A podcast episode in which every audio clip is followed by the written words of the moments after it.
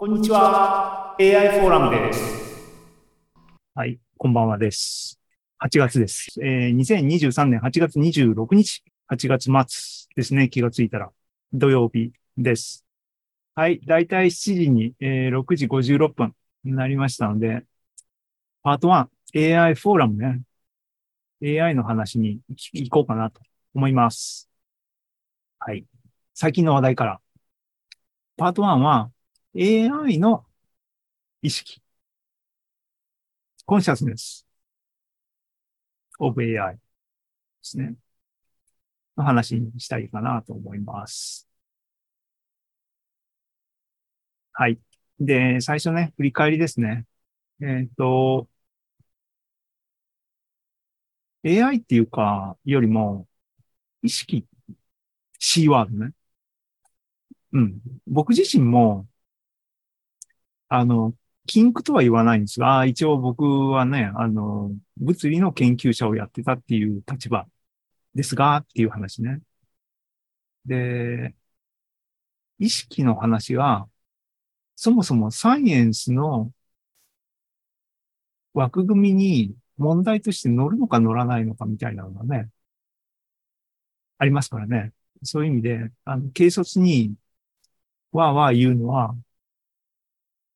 軽率であるという認識はずっと持っています。が、まあ、とはいえ、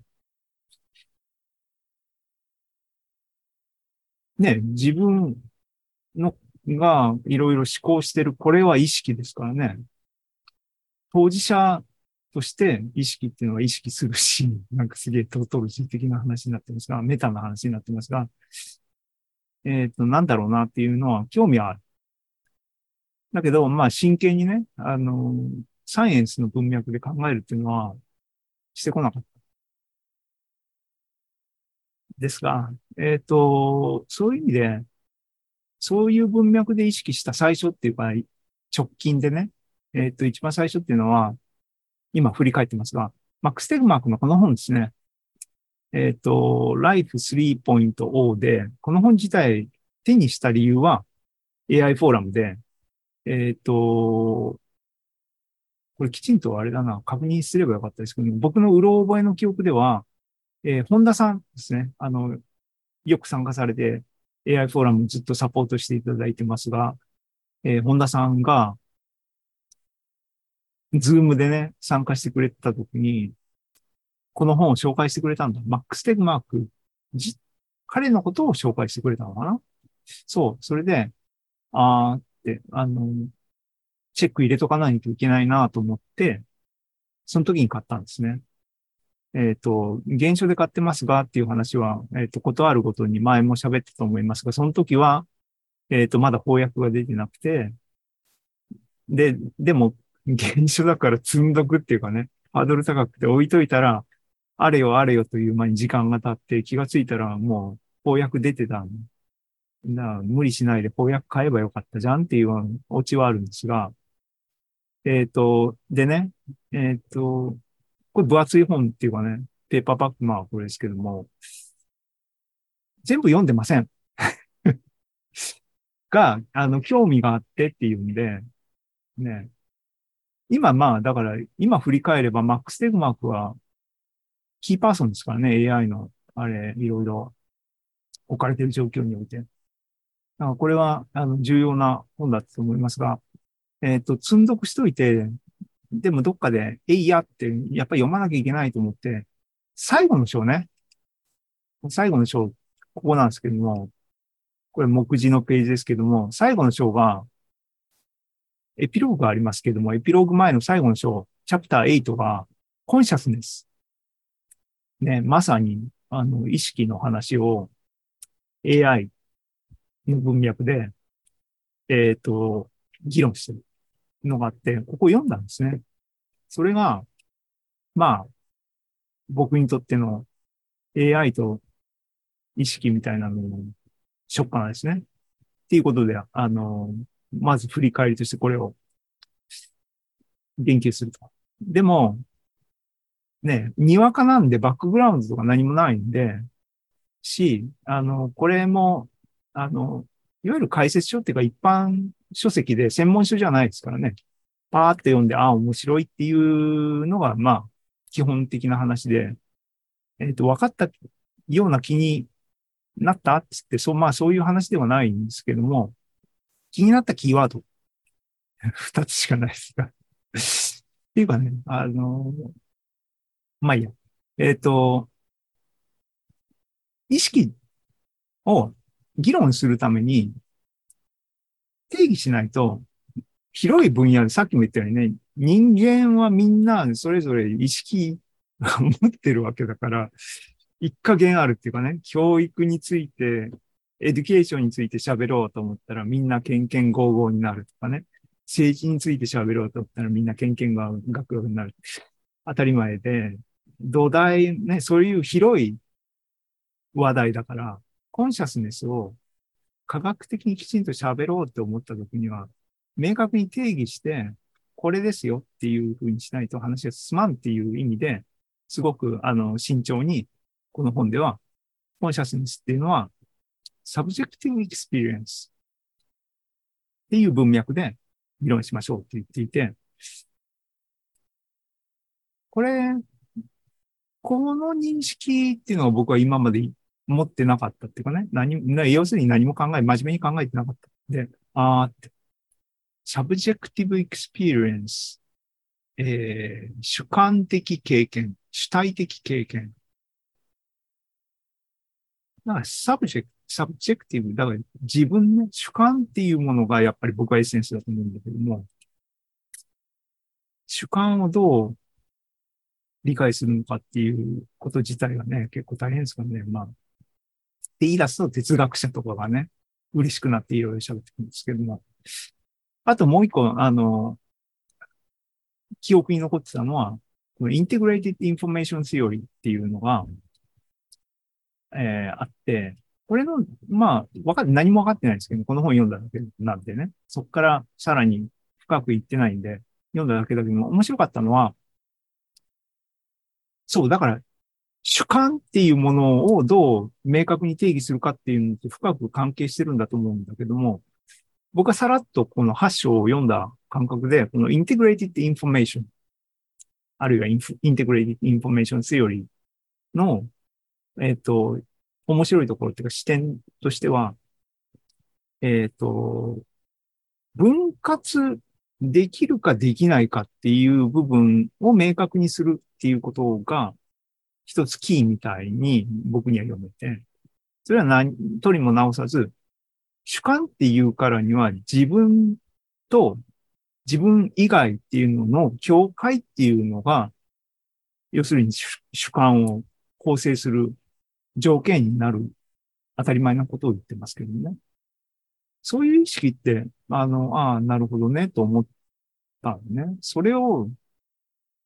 僕が例えば対象に対して見てるときには、僕は結局そこが客観になってるから、難しいよね。まだなんか結局よくわかってないっていうか、なんかどうアプローチしていいのか僕自身よくわかってないですけどね。はい。IIT っていうのが出てきたのは、下の方で、なんか聞こえてきたんで、ああ、そういや、ここに書いてあったなと思ったっていうことですね。そう。あと別なところでもコメントしたんだけども、そう、ライフ、この本をね、開いた時っていうのは、僕結構ね、落ち込んでて、この AI クライシスの話ってね、ドーンと落ち込んでて、あの、ニック・ボストロムの本、分厚い本とかね、あと AI が発展してっていう、なんか暗くなるんですけども、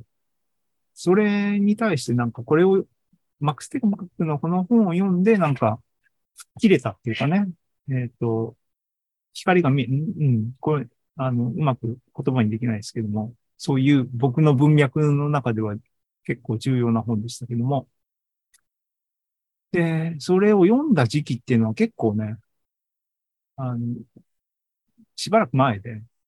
まあさっきも言った僕のポッドキャストのね、えっ、ー、と、エピソード2ですね。2本目のエピソードで、えっ、ー、と、読書に関してその本をてあの議論喋ってますけども、ここよりもさらに前にね、読んでるんですけどね。あと、この、えっ、と、マックス・テグマックの本は AI フォーラムにおいても何回か言及していて、えー今年、そう、あのね、検索性っていうのがね、悪いね。なんか考えなきゃいけないっていうのは思ってるんだけど、自分いろいろ、えー AI フォーラムもかれこれ何年やってる？セミナーから数えて多分5年ぐらいなのね。で、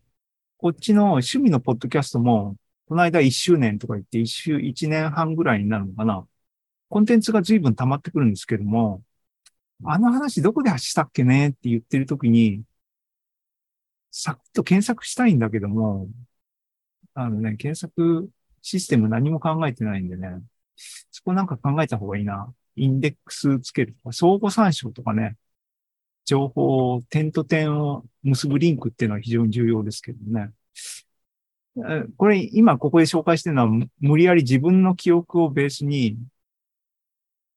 結びつけてやってるんですけども、そうやって拾ってきたリンクですね。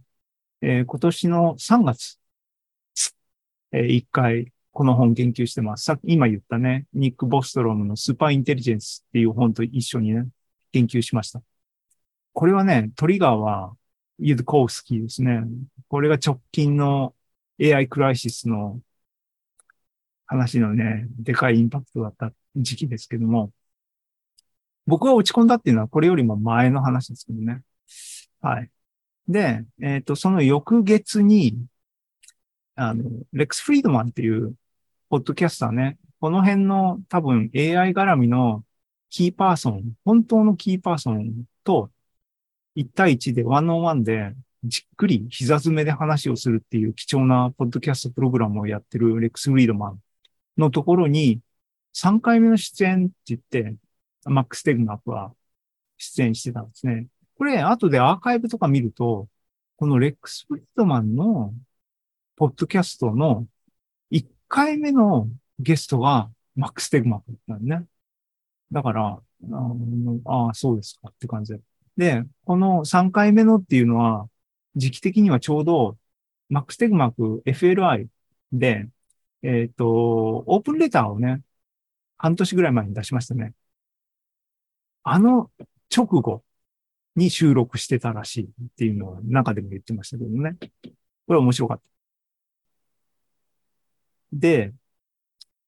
えっ、と、それ全景 AI フォーラムの今年の4月ね。最終回だ。全景 AI フォーラム。研究しました。で、えっ、と、その後6月に、あのね、 Munk Debates って言って、4人の AI の existential crisis なのかどうかに関するディベートっていうのがオンラインで行われて、そこにキーパーソン、マックス・テグマーク、ヨシア・ベンジオ、イアン・ルカーン、あともう一人、女性の AI 研究者の人が、あの、ディベートしたんですね。ここが、あの、僕が、ヨシア・ベンジオに対して、ぐっと寄ってきたっていうかな、興味を持った、あの、ディベートきっかけですけども、えっ、と、このディベート面白かった。んで、そう、なんだっけ。これは今は何を話してるかっていうと、そう、あマックス・テグマークのこの本、Life 3.0絡みの話を振り返ってるのかなっていう感じで、えっ、と、マックス・テグマークキーパーソンだねっていうのは認識してました。で、えっ、と、意識の文脈においては、さっき言ったこの本をね、一冊したためるぐらい、マックス・テグマーク、MIT の、えープロフェッサーで、今も精力的に AI 関係を軸に、もともとは、えーコスモロジスト、物理屋さんですけども、天文関係。えー今は AI プロフェッショナルかな ?MIT の先生ですけども、えっ、と、えー AI、意識とか、その辺も本格ぐらいだからね、いろいろ考えてて。で、この3回目のっていう数ヶ月前のレックス・フリードマンとのポッドキャストの中でもなんか、なんか面白そうなこと言ってたね。あの、コンピューター上に AI がセンティエンね、意識を持つ条件みたいなね、あの、何が必要かみたいなのがやっぱり関心があってみたいなんで、なんかループ構造がどうのこうのとかなんか言ってたようなうろ覚えがあって、うん、ありました。あの、けど、今の文脈でね、そういうことを大っぴらに議論するっていうのは、人類存亡の危機に関係するんじゃないのかっていう思いが頭の一方にあるんで、これはね、気軽に喋っていいのかなっていうのは僕の中ではまだよくわかってないんで、なんか微妙な言い回しになってますが、えっ、ー、と、AI の意識に関する、まず、ファーストステップね。えっ、ー、と、マックス・テグマークの Life 3.0の振り返りは、以上で振り返り終わります。で、そうこうしてたら、時代の流れね、僕の中の流れを今遡ってますが、チャット GPT が出てきました。これも AI と AI の意識っていう文脈において、えー、重要な出来事だったと思います。で、この後にさらにね、GPT-4 があって、で、GPT-4 の方は、えっ、ー、と、マイクロソフトからの論文があって、なんだっけ、タイトルは Sparks of AGI だったっけね。えっ、ー、と、Theory of Mind が見られる GPT-4 には、みたいな話もありましたけども、それの前段階としてのチャット GPT。えー、これについては、今年の2月に全景 AI フォーラムで、えっ、ー、と、チャット GPT 出たねっていう話をしました。で、そこからのスクショですけども、えっ、ー、と、GPT-3 っていうのが、ベアなラーランゲージモデル、ラージランゲージモデルだけども、えっ、ー、と、チャットインターフェースって言って、人間に、まあ言ってみればアラインするような機能をどうやってつけるかっていう話があって、で、えっ、ー、と、オープン AI が、えー、試みたのは、まず最初に、インストラクト GPT って言って、ファインチューニングとか、えっ、ー、と、強化学習とかを追っかぶせて、で、なんとかうまく望む、インストラクトね、あの、望む形に応答できるような形にしましょう。それの発展系として、チャット GPT っていうのを出してきましたっていう、えっ、ー、と、彼らの論文をね、図をパクってきただけですけども、えっ、ー、と、RLHF っていう、Reinforcement Learning with Human Feedback っていう風な名前でみんな認識していて、それを実装すれば、チャットボットができるのかってみんなわーって、あの、言ってたやつですね。で、まあ、これを見たときに、えっ、ー、と、妄想ね。素人の妄想ですけども、あーって、あの、別なレイヤーにね、えっ、ー、と、ランゲージモデルっていうものが高性能になったっていうのはもう GPT を OpenAI がアナウンスした時から人間を超える執筆文章を書くラージランゲージモデル、ランゲージモデルができた。すごいよ。要するにスケーリングして、ね、そのスケーリングで性能もどんどん上がってきたっていう話なんだけども、機能として、えっ、ー、と、そことは違う仕組み、スケーリングはスケーリングで行くんだけど、土台として。Reinforcement learning with human feedback っていうのは、ランゲージモデルじゃないですからね。っていうことで。別な皮を追っかぶせて、えっ、ー、と、姿勢、チューリングテストをパスするっていうセンスでいうところの大雑把な意味での知的な存在になったみたいなのを見ると、ね、あーって、あの、ね、トカゲの脳みそに人間の人間とかね、そういう大脳皮質があって、知性になったみたいな、そういうアナロジーかなっていうのは、素人でも、まあ、そう考えてたっていう話ですね。えー、っていうのがあり、これが背景として、なんか、意識っていう文脈においては、素人考えではあった。で、まあね、そういうのはずっとありつつの最近の話題からっていうんで、えーこの一月いろいろ、あの、そういう軸で気になった論文をピックアップして、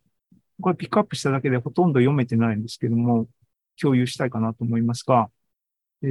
ー、これ8月11日のツイートだ。大体ツイートで、あの、フォローしてる人とフォローしてなくてもなんか話題で、今の仕組みよくわかんないんだよね、ツイッターね、流れてくるタイムラインのね。でも、あそこが一つの僕にとってはフィルター、危ないんだけどね、フィルターバブルっていうのはね。でも、大量の情報を何らかの形で越さなきゃいけないんでね、ツイッターに流れて、タイムラインに流れてくるっていうのがまず一つのフィルターで、それでも全部追っかけてらんないんで、そこから気になったやつを、これスクラップブックの、さらにスクラップブックを今皆さんに共有してます。えー最初のやつは、メモライゼーション vs ジェネラリゼーションって言って、まあこれ昔からね、えっ、と、教師あり学習の文脈で、あるいは生成系のやつも、これ覚えて、丸まま覚えてコピーしてるだけじゃないのとか、反化性能とか昔から言われてる文脈の話をラージランゲージモデルでやってるのかな。Google のなんか話ですよみたいなのがあって、これ押さえておかなきゃいけないなと思って、コピペして まだ読めてません。はい。えっ、と、でも、メモライゼーションっていうかな、記憶っていう意味とはここは違うんですが、記憶っていう仕組みは僕たちのね、脳みそを考えたら記憶が非常に重要なファクターだよなっていうのはある。えーこれ21日ですけども、えっ、と、 personalization っていうのかな？えっ、と、まあ、記憶ですね。これも広い意味のね。えっ、と、 language model を、に、こういうふうに、記憶を持たせるみたいな話として、なんかこういう話があったっていうんで、僕、ピックアップしたな。これも、えっ、と、論文とかじゃないのかな？解説記事なのかな？はい。あと、えー LLM の挙動、LLM っていうとあれなんだろうけども、チャットボチャット GPT とかね、GPT-4 とかああいう話なんでしょうけども、人間、ね、危険性が一番、えっ、と、イバルハラリとかね、あの辺がずっと主張してるのは、向こうが意識を持ってるか持ってないかっていうのも当然学問的には重要なんだけども、そういう相手にチューリングテストはパスするわけだからね。そういうものを目の前にしたときの我々が、相手のことに好意を持ってしまう。つまり相手に好意を持たれるようなスキルを AI がも、明らかに持つよと。それやばいんじゃねえみたいな話があって、その辺に関しての研究らしいね。こび。すごいよね。そういうのを研究する時代になったんだなっていう感じですけどね。えっ、と、これは論文になってるんで論文読みたいなと思って。Teach learning large language models to personalize. これはあの、さっきから言ってるパーソナライズするっていう感じの、また別な、えー研究論文。ね、紹介してるだけで、ね、最近の話題からっていうのは、あの、そういうノリでやってますけども。これだな、創発っていう言葉日本の創発ね。あの、英語だったら、イマージェンスっていうのかな。えーに関する部分。これも論文あるんで、これ読んでおきたいなと思ってますが。うんはい。えーっとね、進めますね。あと、えーっと、レビューっていうかな。あのーこの、意識に関する、AI の意識に関する、どういうふうに取り組みましょうかみたいな、えー論文が出たっていうのが話題になっていて、これは一通り、一通りじゃん目次ぐらいね。僕見ましたけども、これタイトルなんだっけ？Consciousness in Artificial Intelligence。あ、だからこれはあれだね。AI の意識。このセクションのタイトルですね。ここから引っ張ってきた。ここに吉川、吉川弁治を入ってます。著者の中にね。で、これっていうのは、AI 研究者だけではなく、えーバイオロジストとか、あと哲学系の人たち、要するに意識っていうものが、レンジが広いんだけども、そういう人たちを、そう、今までのいろんな研究の蓄積を考えて、AI っていうものを念頭に置いたときにどうアプローチしていくべきですか？みたいなのに関して網羅的になんか方法論まとめて、現状で、えっ、と、いくつかのモデルね、パーム、パーミーだったっけ？あ、あと、えっ、と、GPT も入ってたっけ？えっ、と、評価して、えーみんなを安心させるためかどうかわかんないけど、とりあえず現状を、評価した AI のシステムの中には、こういう意味での意識っていうものは、まだないみたいだね、みたいな話だったかな。本当にこういうのが真剣に議論されてる今日この頃っていう話ですね。えー、あと、あの、あれだな。アラインメントに関するなんか、えーバックトランスレーションっていうものを使ったら、アラインメントできるかなみたいな話かなと思ってあれしてるんですけども、ね。AI、AI クライシス、アライメント問題だから、これも重要な話題ですよね。なので、これ全部ね、8月の、あの、僕のスクラップブックなんだけども、これぐらい、なんかね、意識関係で話題に上がってるんで、うん、そう、そうなったんだなと思いますね。本当に進歩っていうかな、気を抜かないで常にこう、勉強していかないと追いつけないですね、本当にね。AI 研究者、ね。みんな勉強し、まあね、しなきゃいけないよね。脳みそだよな。まあいいや。はい。進めます。で、まあまあ、こういう流れでね、今まで、あの、の妄想ね、がありつつ、現状でこういう研究論文があって、まだ全然研究論文とか読めてないんだけども、こういうの見て、さっきのね、チャット GPT は、つったら生のラージランゲージモデルに、仕組みね、どうやってアラインさせるんだっていう、拘束条件なのか、どうなのか、まあかけてるんだけども、まあそういうアプローチはあるんだろうな、別物として、みたいなね。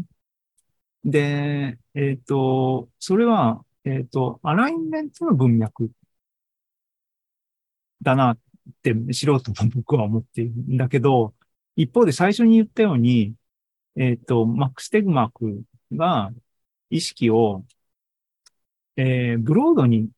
むしろ、えー定義したから、 subjective experience だねっていうふうに言ってたんですけども、これ？つまり主観ですよね。これって少なくとも今ない仕組みとしては、少なくとも僕の目にはね。だからなんか入れなきゃいけないでしょうと思って、ね、どうするんだろうなと思って。ぼーっとね。うん、そう、主観って、いつもね、あの、コンピューターの話とか、あと、SF とかで、冷凍睡眠みたいな、冷凍して、復活して自分戻るみたいなのが SF とかでありますね。あと、もっと言えば、えっ、と、肉体がね、病気になったら、えっ、と、フレッシュな肉体に脳みそを、っていうか、気を、意識を移し替えるみたいな感じね。主観でしょだだからさっきの、あの、 Integrated Information Theory の分割できるかできないかみたいなの多分思いっきり関係してくるんだよね。コピーされた俺は、俺じゃないでしょっていう。だから、これが、どう、どうすんだろうね。素人でわーわー言っても、もう混乱が増すだけなんで意味がない。とりあえず、ざれ言として言ってますけども、ね。あの、あの、これもざれ言だけども考えるオプションとしては、双子ね、一卵性ソーセージ、双子。保守的に言えば、それぞれ独立な主観を持ってるわけね。二人の別な人格ですからね。もちろん、スーパーナチュラルな、通じるものがあるとかないとかっていう話はあるんだけど、それはちょっと置いといて、みたいな話になっても、